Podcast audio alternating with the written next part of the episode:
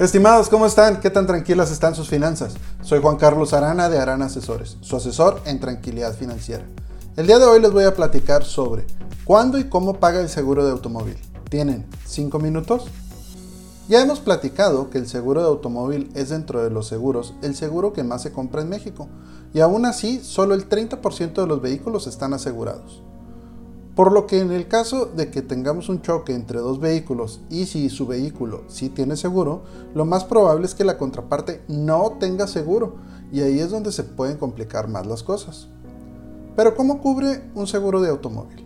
Aquí es importante aclarar que lo que normalmente se asegura en un seguro de automóvil, como su nombre lo dice, es el automóvil o vehículo al que se asegura y no se asegura la persona. De ahí que cualquier persona normalmente con licencia vigente puede conducir el vehículo y en caso de un accidente el seguro lo cubriría.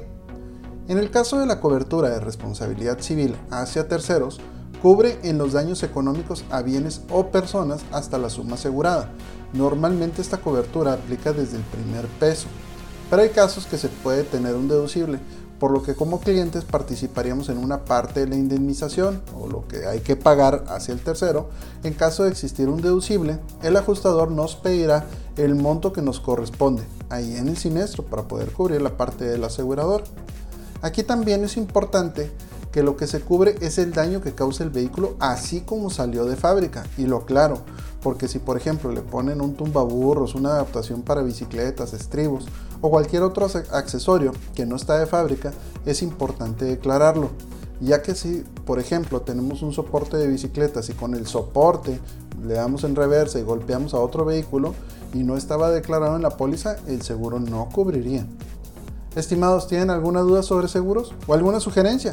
Dejen en los comentarios y la trataremos de responder en uno de los podcasts. Si les gusta este contenido, ayuda mucho que se suscriban al canal y, por qué no, que lo compartan con sus amigos.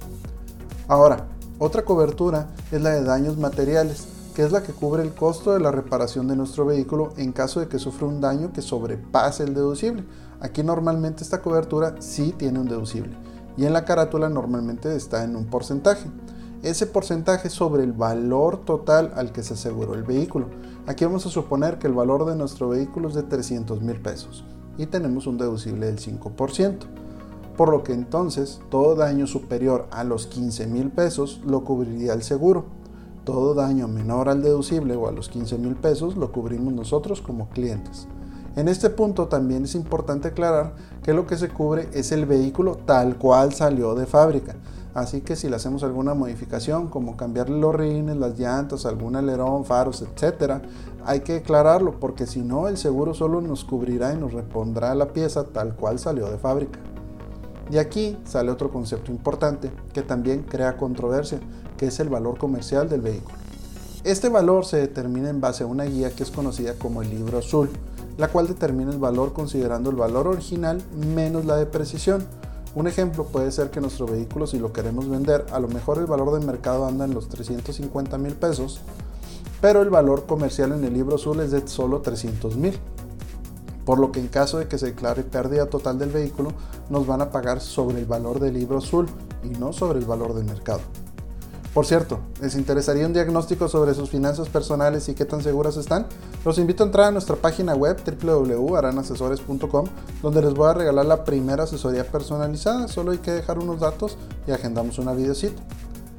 Bueno, y si es pérdida total por un choque, también aplicaría el deducible que tenemos contratado en la cobertura de daños materiales, por lo que se nos descontaría de lo que nos pagarían el importe de dicho porcentaje que aparezca en nuestro seguro de automóvil y sería el mismo ejemplo en el caso de robo. Nos pagarían el valor del libro azul menos el porcentaje del deducible que aparezca en la carátula de nuestro seguro de automóvil. Y como podemos ver, aunque es el seguro que más se compra en México, les podría asegurar que varias de las cosas que aquí mencioné no las conocían. Y de ahí la importancia de contar con un agente de seguro certificado que nos puedan asesorar tanto en la compra como a la hora de tener que utilizar nuestro seguro. Si quieren saber qué opinan mis clientes de mí o de otros temas que ya vimos, nos pueden encontrar en YouTube, Facebook, Instagram, LinkedIn, Twitter y podcast como Oran Asesores. Y como cada semana, les pido una disculpa, porque si antes les pasaba esto y no estaban protegidos, era por desconocimiento. Ahora si les pasa, es por gusto. Les deseo unas finanzas tranquilas.